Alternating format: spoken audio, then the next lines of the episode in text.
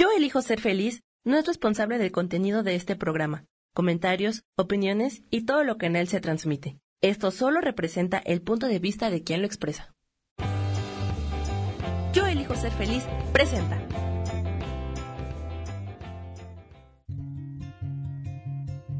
Volver a brillar, volver a sentir vitalidad. Bienvenido al programa.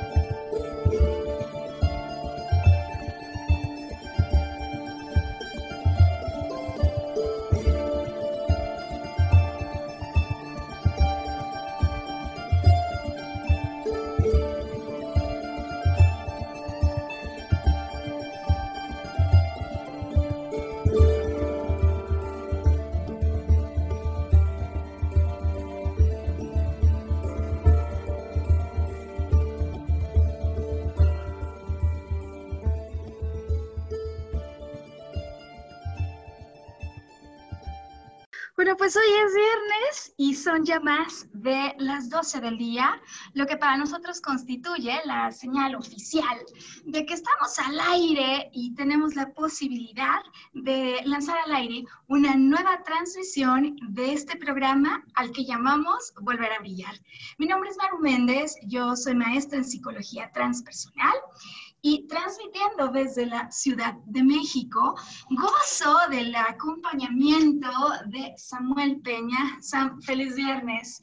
Eh, Samuel me ayuda con la producción, con la edición y la transmisión, de tal manera que los dos listos desde la Ciudad de México. Queremos darte la bienvenida hoy que es viernes, primer viernes de octubre, 2 de octubre del 2020. Si por primera vez eh, conectas con nosotros, te damos la bienvenida. Y si no es que es la primera, pues el agradecimiento por animarte a conectar una vez más y permitirnos entrar a tu casa, a tu sala, a la hora del desayuno, a la hora de la comida o al tiempo preciso que tú hayas encontrado como el ideal para conectar con nosotros, pues sabemos que muchísimas personas van conectando a su ritmo y a través de su canal o medio favorito, eh, porque ahora tenemos la posibilidad de conectar con Volver a Brillar a través de Spotify, todos nuestros programas quedan allí grabados y tenemos ya una memoria interesante de varios meses. Eh, y bueno, lo estamos haciendo ya de manera muy reciente, pero estamos muy contentos con la transmisión vía Facebook y vía eh, YouTube. Entonces tenemos estos tres mecanismos para que puedas conectar con nosotros. Y bueno, pues hoy que, que ya es el primer viernes de octubre, em, hemos decidido presentarte un programa que pienso que nunca va a dejar de ser vigente y que no va a perder actualidad, porque siempre habrá alguien que quiere lograr algo que tiene un sueño, una meta en mente, un objetivo y que en ocasiones se encuentre ante el desafío de la dificultad y ante el reto de la adversidad. Así que, bueno, pues el día de hoy eh, vamos a estar hablando de cómo poder hacer para volver a tener fe, volver a tener fe, fe en tiempos de dificultad, fe ante la adversidad.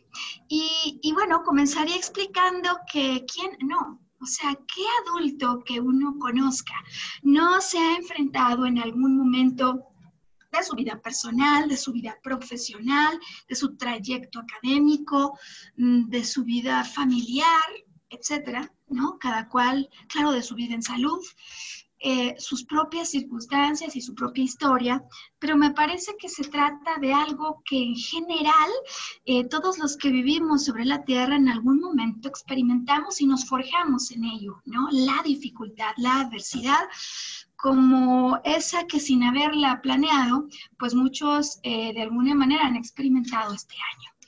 Y entonces, entonces el programa de hoy dirigido para ti, que posiblemente como la última persona con la que yo trabajé el viernes pasado, te encuentres todavía dando vueltas con el pensamiento y con una emoción que a veces no se consigue estabilizar. ¿Por qué no consigo lo que anhelo? ¿Cuál es la razón por la que cuando parece que ya lo he intentado, al menos lo suficiente, lo que yo creía que era necesario, o lo que en otras cosas de otra manera he hecho, ¿por qué en esto no funciona? Eh, ¿Soy yo? Eh, es el ambiente, es el karma, ¿no? En muchas ocasiones cuando creemos que hemos agotado todas las posibilidades, eh, recurrimos a pensar que quizás no hay mucho más que podamos hacer y entonces soltamos, ¿no? Pero al pasar, como dicen en España, de algunas cosas, eh, a veces lejos de quedarnos más contentos, nos sentimos todavía más defraudados. Eh, es decir, hay momentos en los que perdemos fe en nosotros, fe en nuestros proyectos y, fe en lo que podría pasar para que algo sea distinto, distinto como no sé, algunos piensan que caiga un meteoro o que venga eh, un buen comando de ovnis y nos lleven a vivir a otro lugar. Y bueno, pues mientras cualquiera de esas cosas ocurriera, eh, quizás sea una idea más eh, personal y en la que tengamos más posibilidades, el volver a retomar sentido de poder personal, volver a verificar si en verdad, en verdad, de veras, no hay nada que hubiera podido haber hecho distinto. Eh, fui yo o quizá mi falta de experiencia, fui yo o quizás mis miedos, eh, fui yo o quizás que simplemente no tenía referencias y como en cualquier camino, a veces se necesita trabajar, se necesita tener persistencia eh, y en algunos otros casos se necesita sembrar para después cultivar. ¿Cómo hacer para no perder la fe cuando a lo mejor lo único que estuviera faltando es esperar? Eh, o cuando yo me he convencido que hay algo afuera, pero quizás no he acabado de sincerarme conmigo mismo simplemente porque ya no veo. O sea, no es falta de ganas, sino falta de recursos para saber qué más puedo hacer para volver a tener fe. Así que bueno, hoy vamos a hacer este programa eh, con dedicatoria especial para esta persona que fue la última con la que trabajé el viernes pasado. Ella lo sabe y le mando un saludo muy grande y el agradecimiento por permitirnos ahora pues desarrollar este programa con las reflexiones que surgieron a raíz del intercambio que tuve con ella.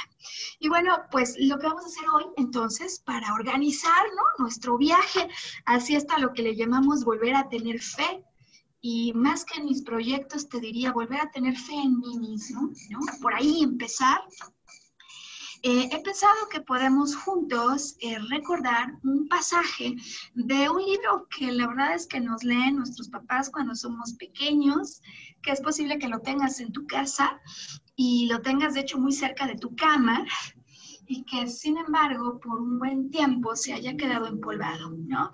He decidido hoy recurrir a San Mateo, un evangelista eh, de este Segundo Testamento, que nos viene a dar mensajes de mucho amor, de mucha esperanza y que a mí me parece que aún siendo 2020, más de 2000 años de que esto ocurrió, pues se trata de un pasaje que te voy a contar que tiene una enorme actualidad eh, en tu vida, en la mía y en la de muchos cuando pensamos que hemos dejado de caminar sobre el agua, ¿no? A veces somos adolescentes, eh, con esta fuerza que tiene un adolescente, pensamos que lo podemos conseguir todo. Y después de muchos años, cuando más experiencia tenemos, cuando más sabiduría hemos acumulado, algo pasa que nos sentimos con menor fortaleza interior que la que teníamos entonces.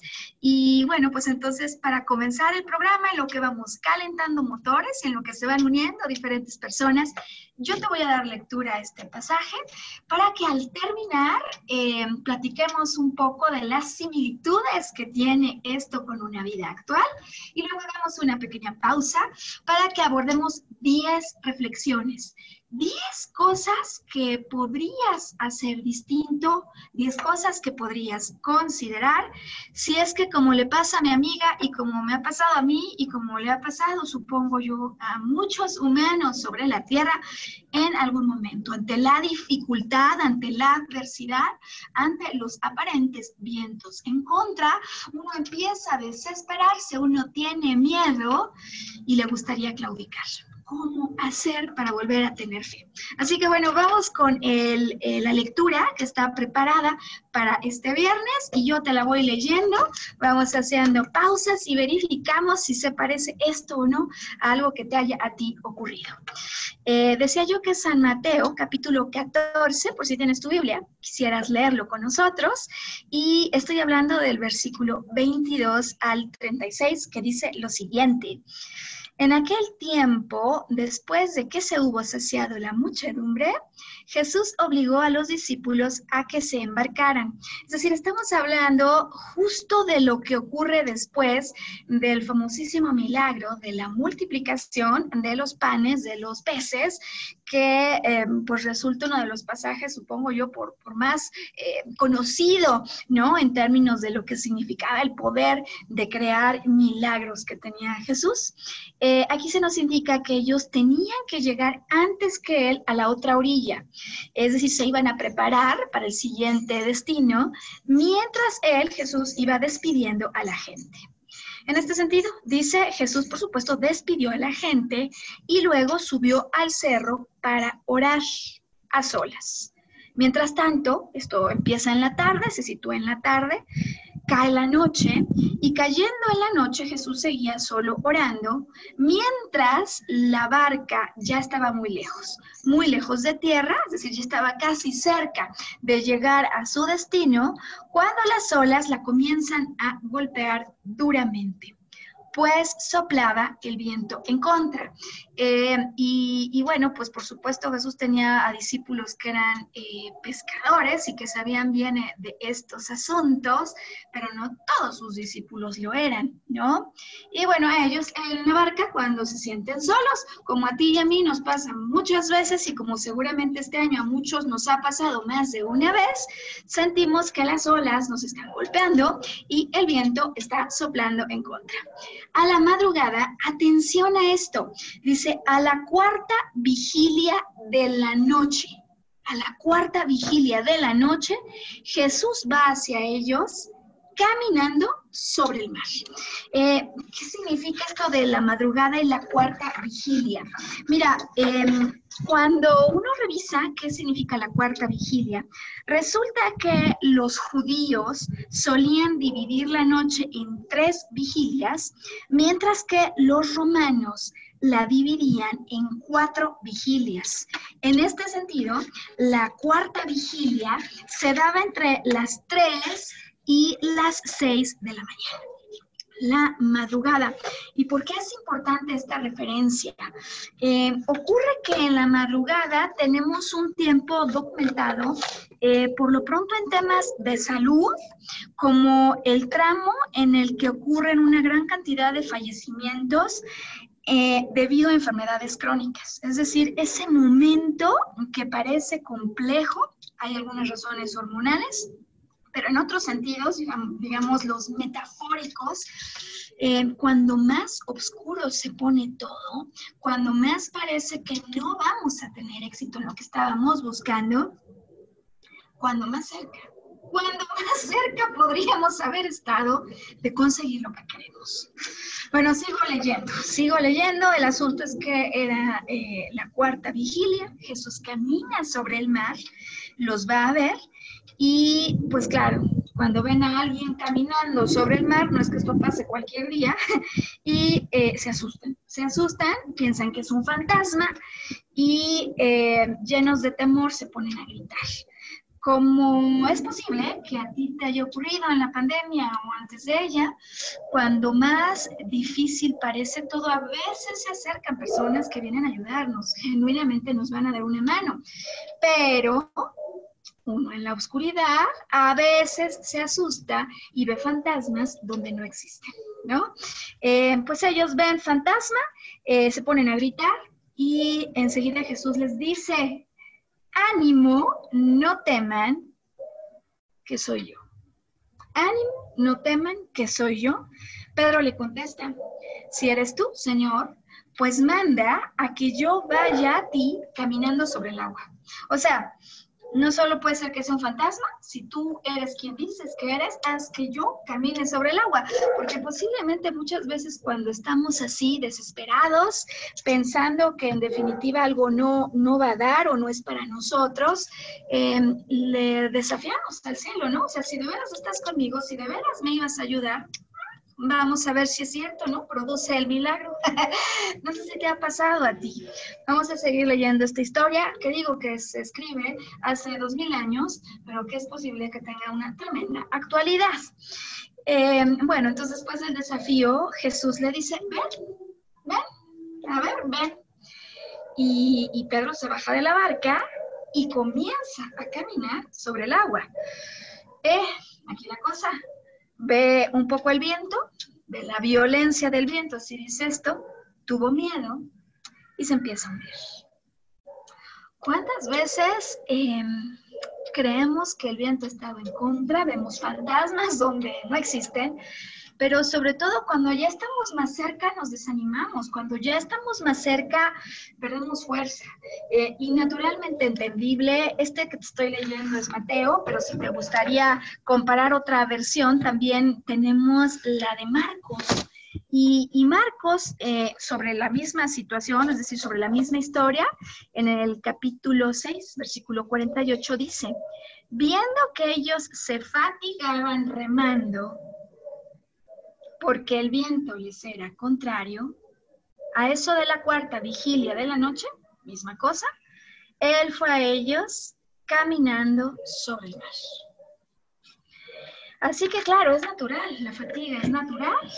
Eh, y a veces cuando lo hemos tratado ya demasiado, no parece que hasta a uno le faltan las fuerzas. Entonces, bueno, él se acerca, Pedro le dice, si eres tú y no un fantasma, haz que vaya para ti caminando. Le dice, ven para acá. Y camina hasta que tiene miedo, como tú y como yo, muchas veces lo hemos tenido, porque el miedo es un sentimiento totalmente humano. Ocurre que entonces cuando se empieza a hundir, eh, le grita, Señor, sálvame, y enseguida Jesús extiende la mano, lo agarra y le dice, qué poca fe. No le dice qué poca, como muchas veces decimos nosotros ante algo que no nos gusta, qué poca. Él lo que dice es qué poca fe. ¿Por qué has dudado? Y hoy, antes de hacer pausa, me gustaría subrayar esta pregunta. ¿Por qué has dudado? Porque justo allí donde termina esto que ahora te leo, donde vamos a comenzar el proceso de reflexión para retomar la fe en tiempos de dificultad ante la adversidad. Hoy que estamos hablando de cómo volver a tener fe en este programa al que llamamos Volver a Brillar. Sam, vamos a pausa porque cuando regresemos tengo ganas ya de contar al auditorio que hoy nos escucha cuáles son las 10 cosas que podemos hacer para retomar la fe en tiempos de adversidad. Volvemos entonces.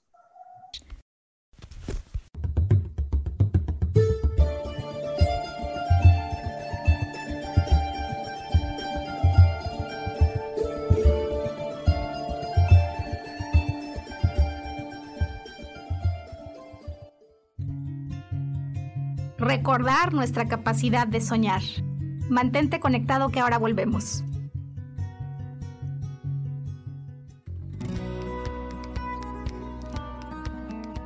A veces es necesario tener una guía o un consejo sabio. Y qué mejor que sean los animales de poder a través de una sesión que se llama Tonal. Soy Soja. Hagamos una cita cuando tú gustes Búscame en mi página que se llama Angelicosidades. No lo olvides.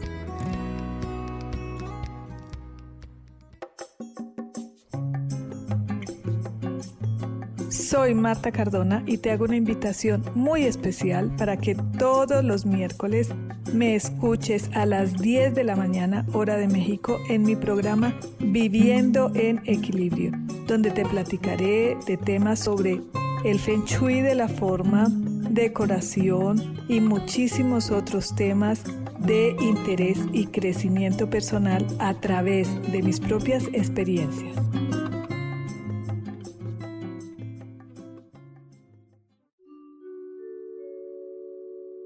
Hola, soy Gracie. Te invito a mi programa Despertando la Magia de Vivir. Todos los lunes a las 12 del mediodía. Un espacio especial donde encontraremos juntos las maravillas de la vida manifestada y más importante aún, descubriremos esa magia de Dios que está dentro de nosotros. Te espero.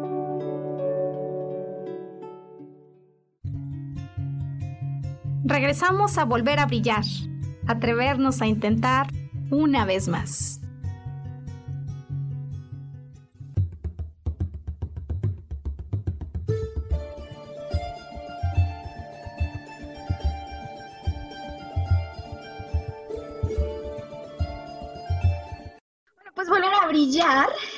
Cómo volver a tener fe en tiempos de dificultad, en tiempos de adversidad.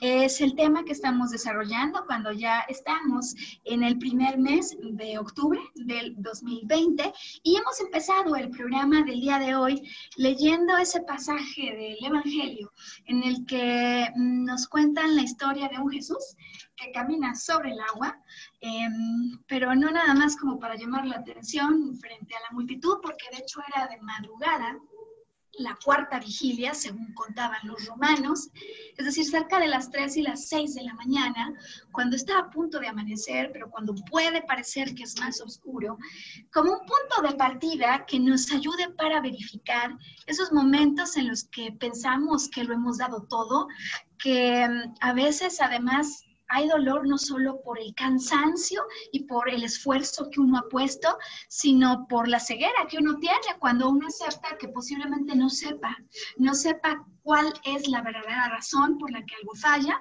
pero ante muchos intentos repetidos, muchas veces lejos de no creer en los proyectos, que claro que no creemos en ellos, eh, hemos dejado de creer en nosotros mismos.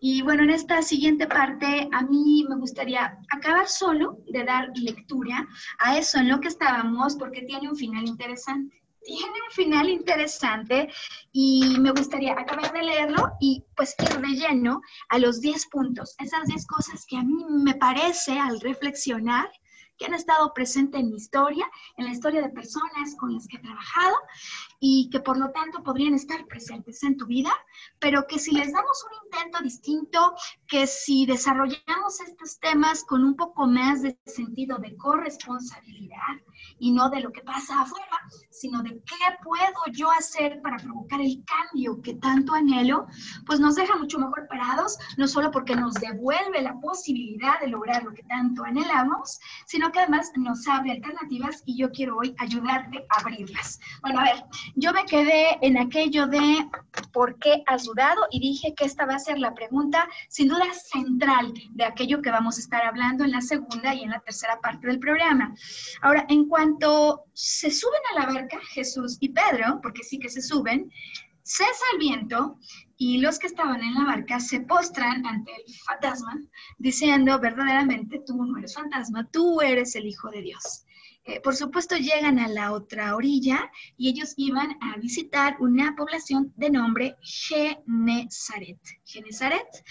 Eh, los hombres de Genezaret reconocen a Jesús y comunican la noticia de su llegada por toda la región, de tal manera que le traen a todos los enfermos, así dice este pasaje, y dice así, le rogaban que los dejara tocar al menos, al menos, la orilla, el borde de su manto.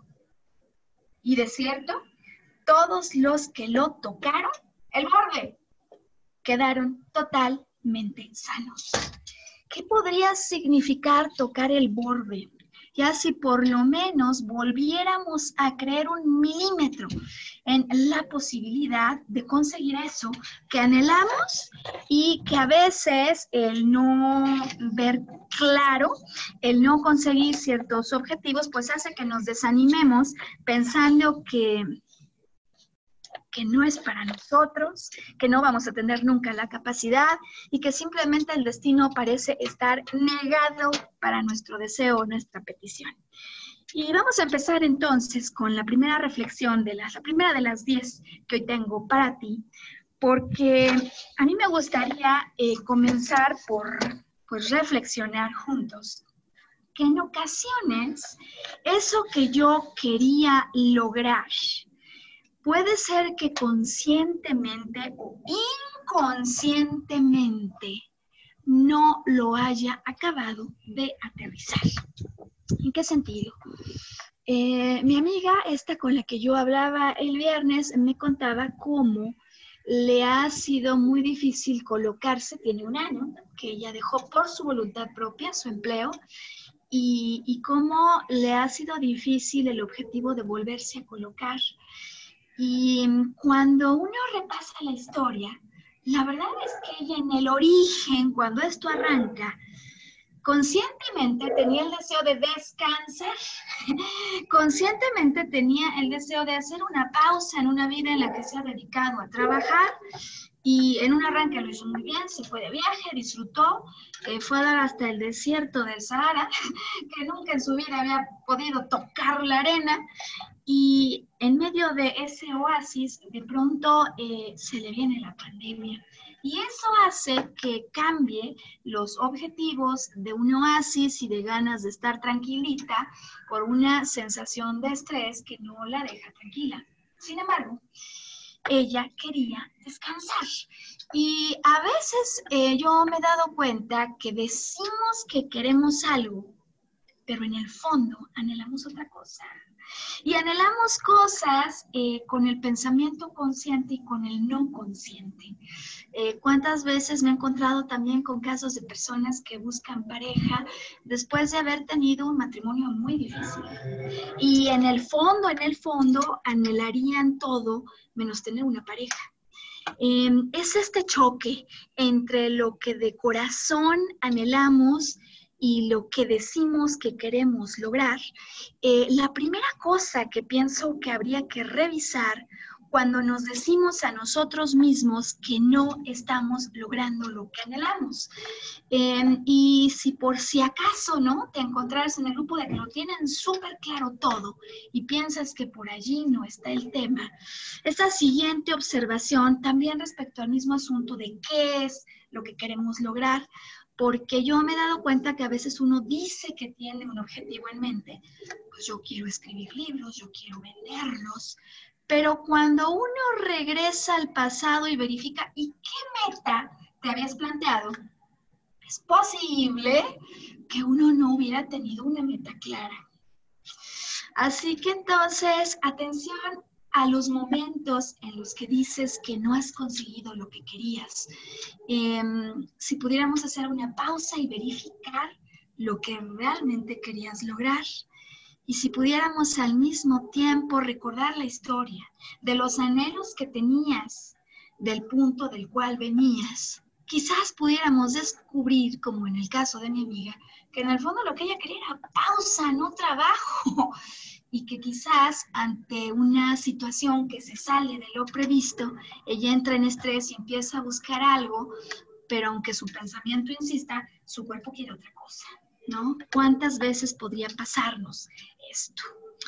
Ahora bien, em, segunda cosa que a mí me gustaría subrayar y posiblemente más importante incluso que la primera, relacionada con esto que yo decía que me parecía una buena idea verificar y podría con esto acabarse el programa, Sam, que con esto yo me sentiría más que satisfecha al haberte entregado esta pregunta. ¿Por qué has dudado? ¿Por qué has dudado? Porque no se trata de una pregunta para reprocharse y decir, claro, hombre de poca fe o mujer de poca fe.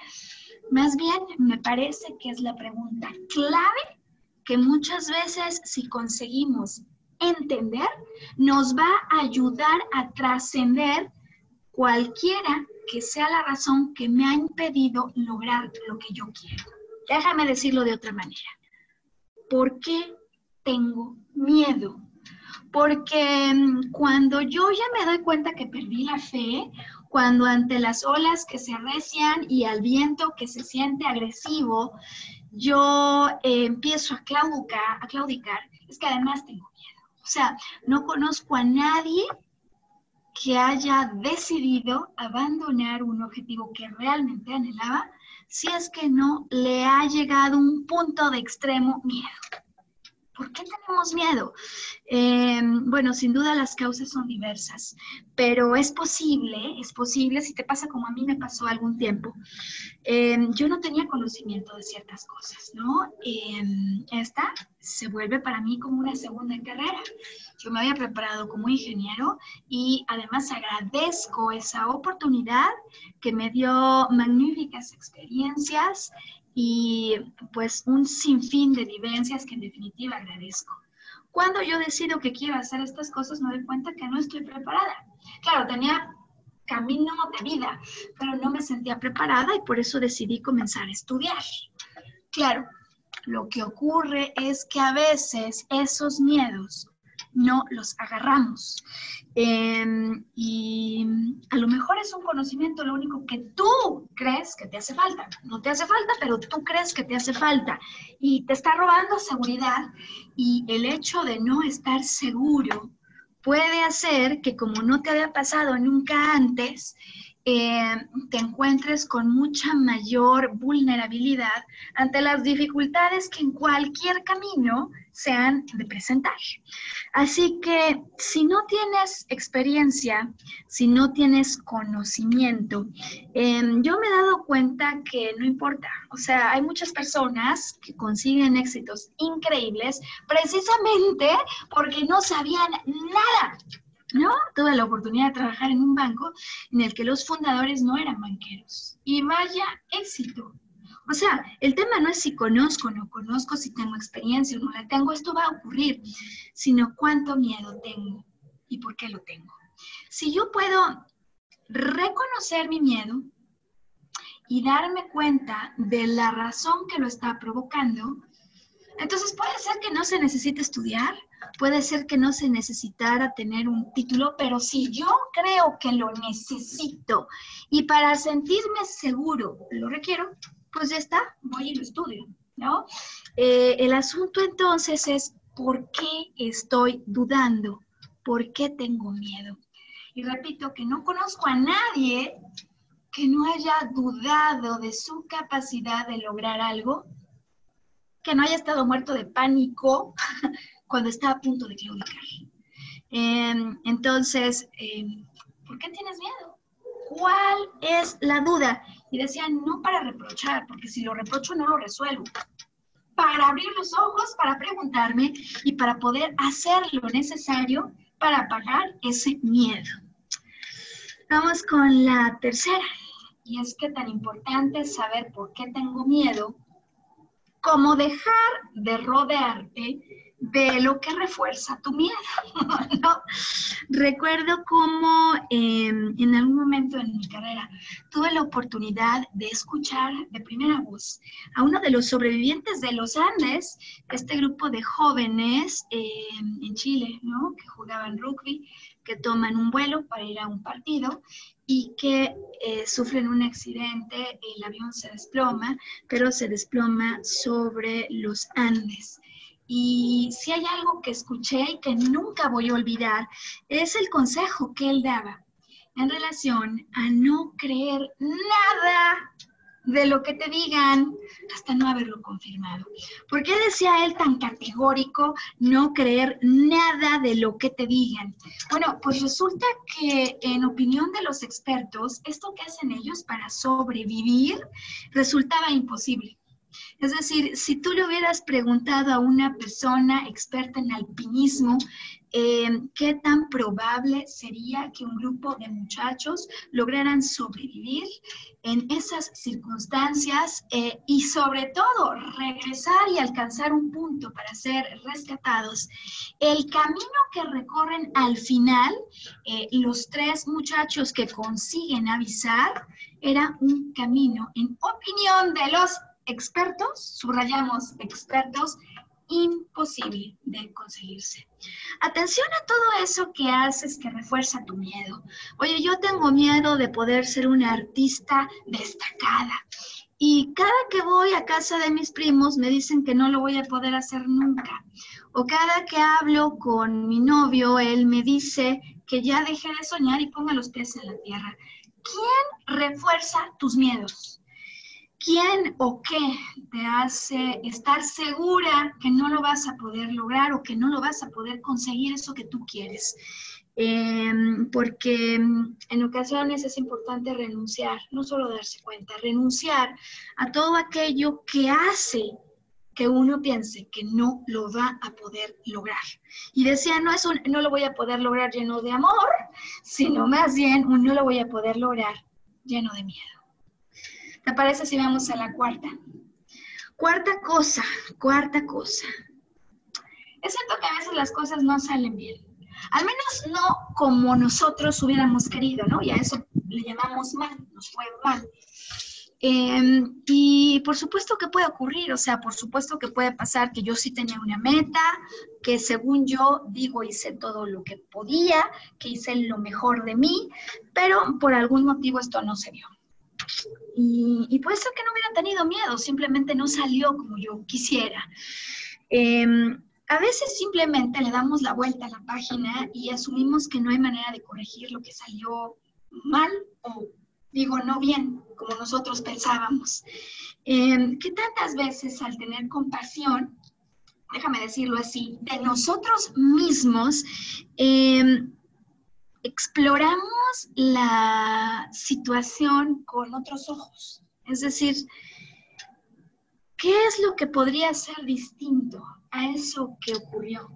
Ahora que tengo experiencia, porque ahora que tengo estos ojos, que puedo ver las cosas con distancia, quizá pueda comprender mejor, mejor parado, en más perspectiva, algo que en su momento, solo por falta de experiencia, no vi, ¿no? ¿Y, qué saqué de esto la vez pasada? Fue de hecho una pregunta que me hizo alguien cuando le contaba que estaba ya escribiendo mi segundo libro, ¿no? Y, nunca voy a olvidar cómo me dijo, hasta quizás en tono irónico, no creo que se haya dado cuenta, yo así lo sentí. ¿Y, ¿Y, qué sacaste de todo eso? ¿No? Y atención a esas preguntas, porque pienso que si crees como yo que las personas nos hablan en tonos irónicos y te quedas en ellos, vas a rechazar esas preguntas. Mientras que si con independencia de la intención que solo cada cual conoce, eh, pones atención a la pregunta, así como la pasada, ¿no? ¿De qué te hace tener miedo? ¿Por qué dudaste?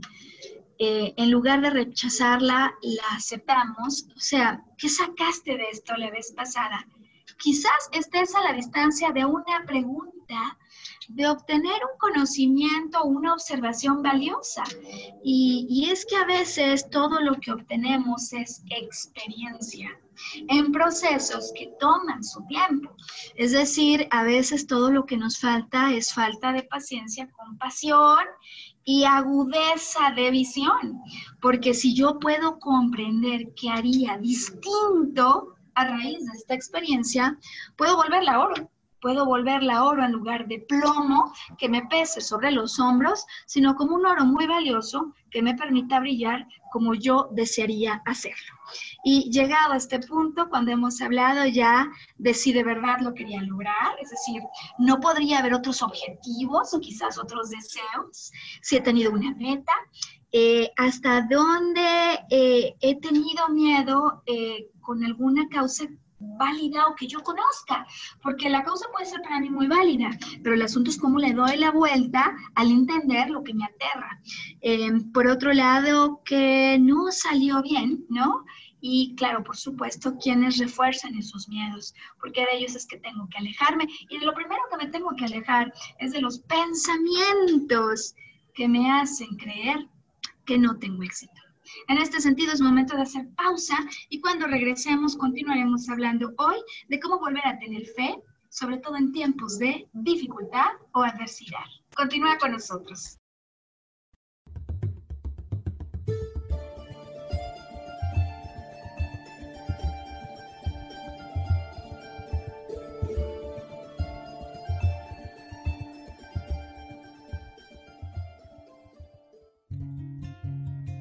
Recordar nuestra capacidad de soñar. Mantente conectado que ahora volvemos.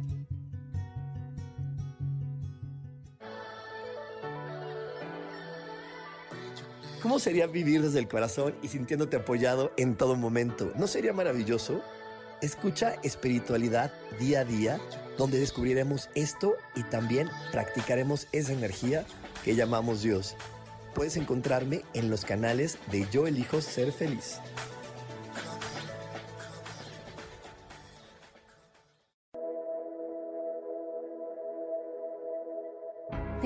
Preguntado alguna vez cómo puedo cambiar mi vida? ¿Cómo puedo elegir ser feliz? ¿Cómo puedo hacer cambios drásticos en mi vida emocional, psicológica y espiritual? Bueno, te tengo una excelente noticia. Te invito a escucharme a través de Yo elijo ser feliz por Facebook Live, en podcast, en Spotify y en YouTube y en Apple en mi programa Metamorfosis Espiritual, un programa que será de gran contribución a tu vida y que seguramente traerá cambios extraordinarios. Por favor, acompáñame. Gracias.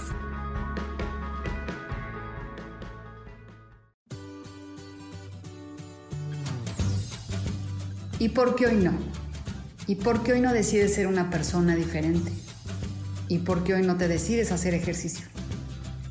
¿Y por qué hoy no le llamas? ¿Estás de acuerdo que es difícil a veces tomar decisiones? ¿Que no sabes qué camino tomar? Pues aquí en mi por qué hoy no vas a poder tomar decisiones a través de las cartas del tarot.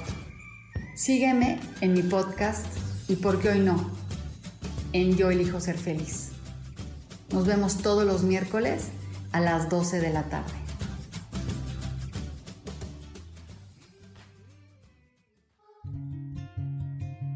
Regresamos a volver a brillar, atrevernos a intentar una vez más.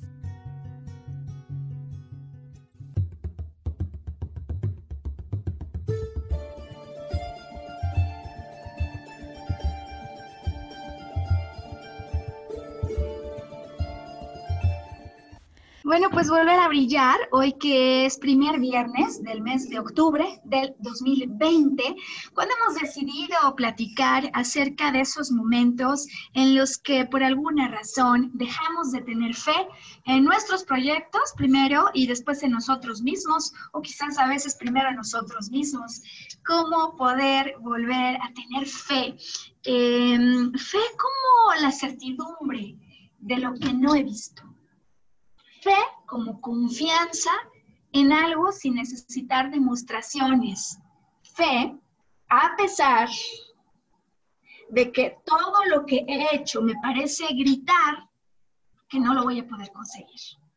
¿Cómo podemos hacer para volver a tener fe en tiempos como los que ahora mismo estamos viviendo?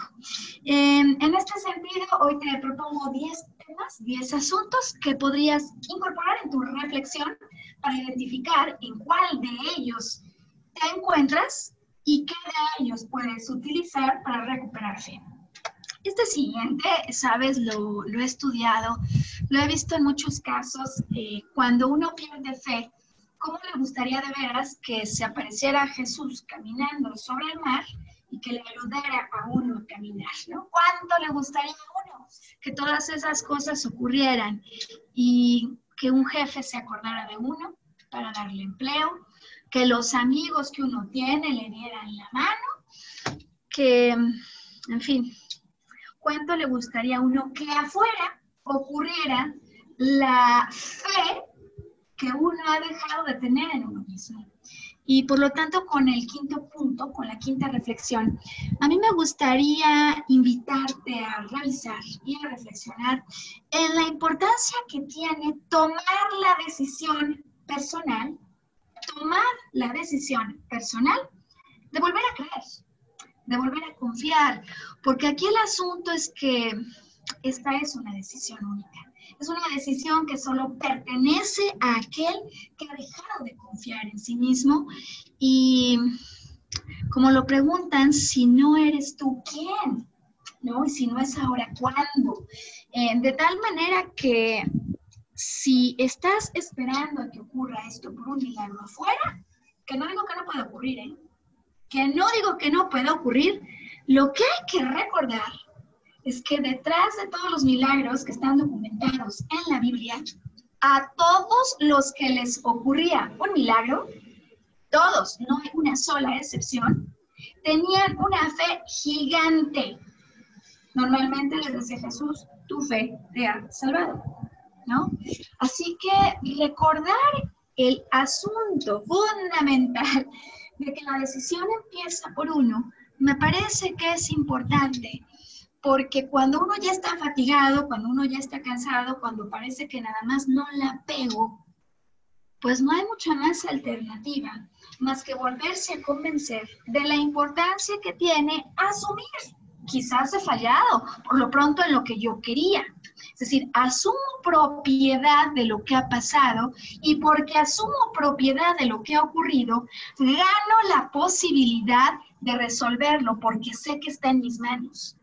Cuando yo asumo que lo que ha ocurrido no me gusta, quizás parezca injusto, pero tal vez si tan solo me diera la oportunidad de aprender de quienes no he aprendido, de reconsiderar qué pude haber hecho distinto, de conectar con quien sí ha tenido éxito en estas materias y de intentar un camino distinto con el solo hacerlo, estoy volviéndome a dar a mí la posibilidad que luego exijo que otro me venga a dar.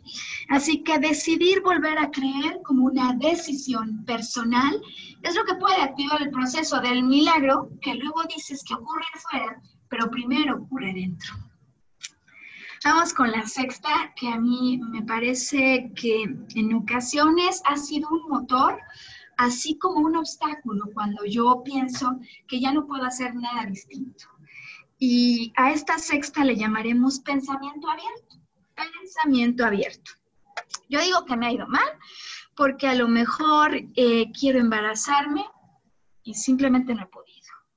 O yo pienso que me ha ido mal porque quiero bajar de peso y pues dietas van, dietas vienen y nada más no consigo demasiado volver a activar con el pensamiento la posibilidad de que fuera real lo que yo quiero lograr. Podría ampliar panorama cuando yo me pregunto qué otra cosa podría hacer distinto que aún no he explorado.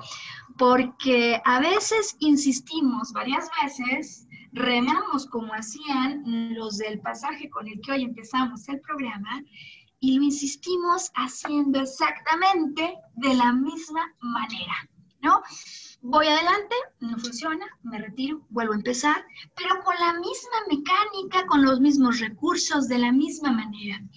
Y a veces tan solo el abrirnos a otras alternativas, a otras posibilidades, es lo que podría estar faltando para que siendo 10 para las 6 de la mañana, metafóricamente nuestro ejemplo de vida, podamos tocar orilla, por lo menos llegar a donde decíamos que queríamos eh, pues llegar. Abrir el pensamiento y darse cuenta que no importa el número de intentos que hayamos hecho, siempre podemos atrevernos a hacer las cosas de otra manera. Y atención entonces al séptimo paso, a la séptima recomendación, así como la sexta es pensamiento abierta, la octava que yo te quiero entregar, perdóname, la séptima que te quiero entregar es corazón abierto. Corazón abierto, es decir, cuando vuelvo a creer no solo con el pensamiento, sino que me vuelvo a emocionar. Y hay quienes me dicen, Maru, yo ya no me quiero emocionar porque nada más caigo, ¿no? nada más caigo. Em, pero es que qué importante poder elevar el vuelo también con el sentimiento.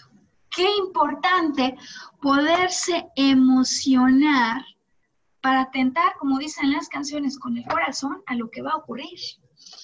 Em, ¿Qué si no tuviera uno el corazón abierto? Es decir, ¿cómo abrazar lo que tanto anhelo si no voy con el corazón por ello?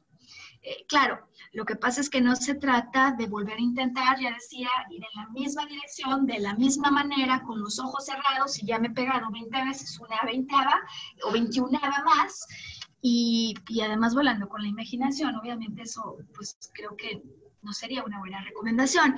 Pero, ¿cuántas veces decimos que ya no me quiero emocionar? De todas maneras lo hacemos, o sea, de todas maneras. Vamos, si lo vamos a hacer, ponerle bien el corazón. Y, corazón abierto también me parece que significa abrir los ojos, los ojos del interior, a señales que luego se presentan en el camino, ¿no? Hay quienes me dicen, oye Maru, ¿será que erré mi propósito y, y lo mío era otra cosa? Estabas contento o no con lo que estabas haciendo, ¿no? Eh, ¿Te hacía dichoso? ¿Te hacía emocionarte? ¿O hay algo que te emociona más? Porque me parece que cuando tenemos claridad de lo que con el corazón anhelamos, pero además con el corazón disfrutamos, es más fácil dejarse de engañar de esos momentos en los que digo que quiero hacer esto, pero mi corazón está bombeando por hacer otra cosa. ¿Dónde está tu corazón? Em, ¿Qué te dice el corazón acerca de lo que has intentado? Lo has intentado y la verdad nomás no da, pero es que no te emociona ni un centímetro. O a lo mejor es técnica. Todo lo que hay que aprender es una técnica y, y aprendiendo la técnica el corazón está listo para volverse a embarcar en este proyecto corazón abierto, pensamiento abierto y decisión personal, ¿no? Serían los tres puntos que hemos ahora abordado. Em, fe. Tenía alguien que decía, solía decir, que fe es fuerza energética. y sabes, a mí me parece que el tema de volver a tener fe es un asunto de orden psicológico, es un asunto de orden espiritual y también es un asunto de orden energético. Em, ya contaba yo cómo en el pasaje con el que empezamos hoy el programa, eh, pues los discípulos están fatigados, han remado toda la noche tan fatigados como tú o como yo podemos estar en ocasiones por ciertos proyectos que nos succionan la vida, que pues son cosas a las que hemos dedicado muchas horas.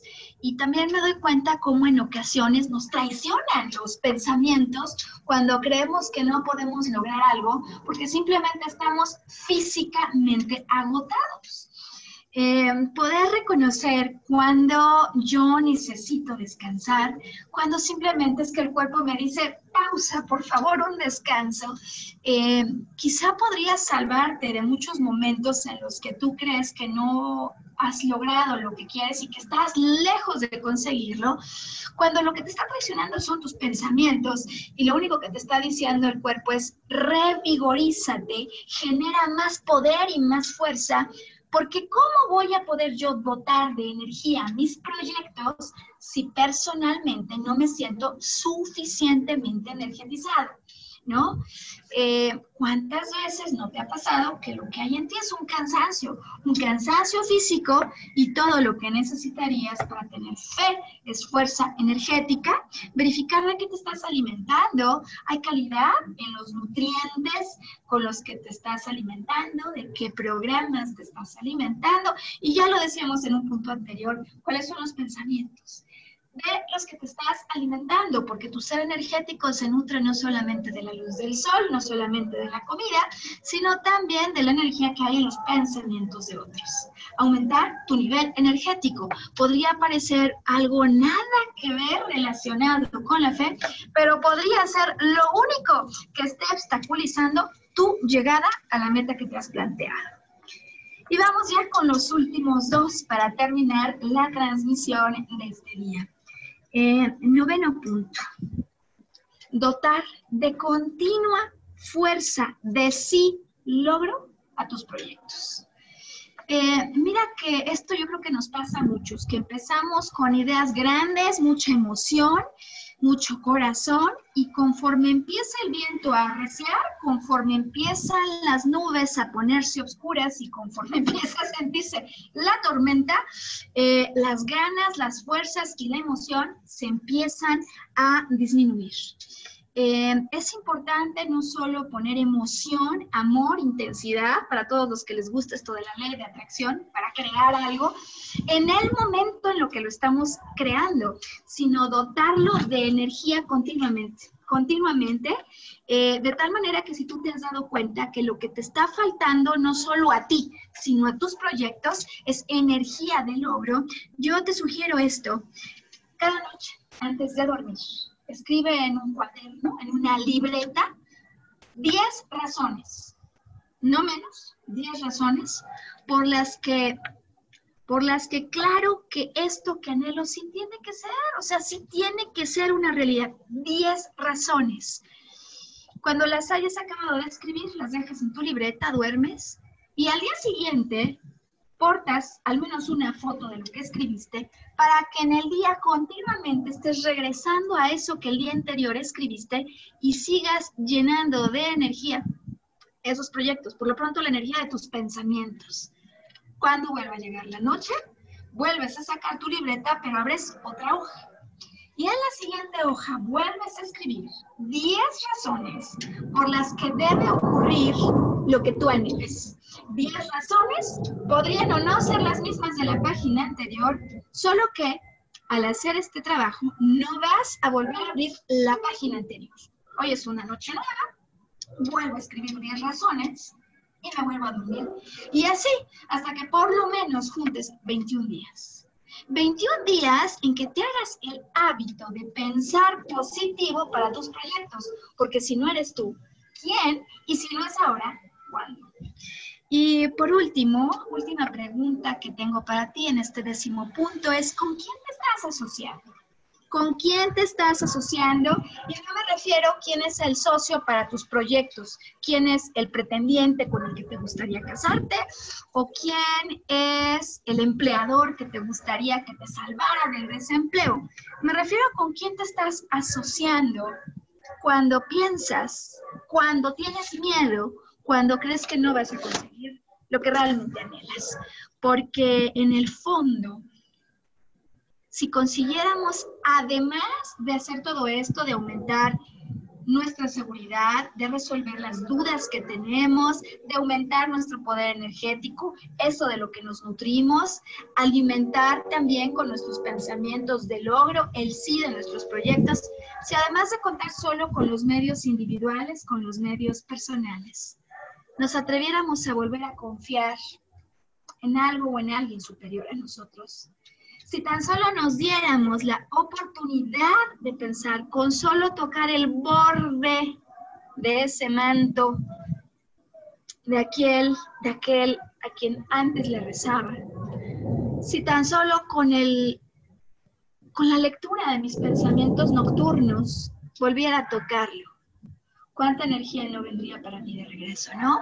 No sabernos solos, verificar con quién nos estamos asociando y darnos cuenta que siempre hay fuerzas superiores y que cuando tenemos un sentido alto, un propósito elevado, un corazón limpio, no hay manera que no seamos acompañados en los proyectos. Y aún de noche, aún igual cuando arrecia el viento, somos, igual que los personajes del capítulo que hoy te he platicado, acompañados.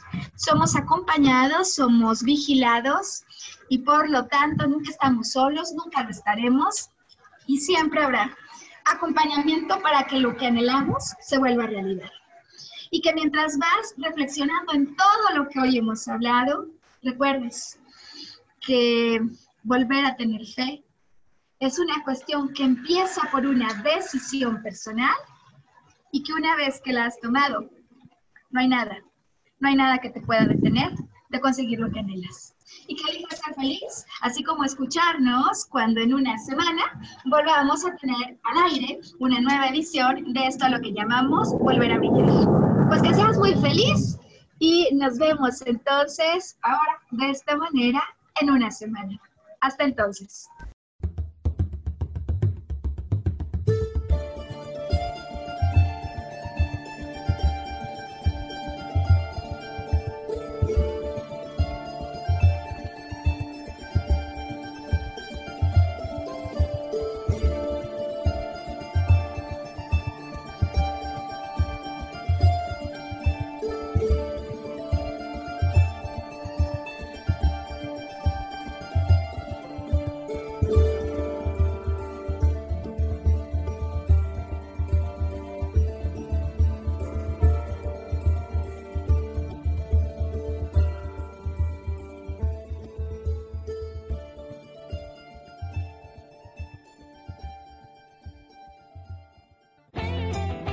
Ser feliz presentó.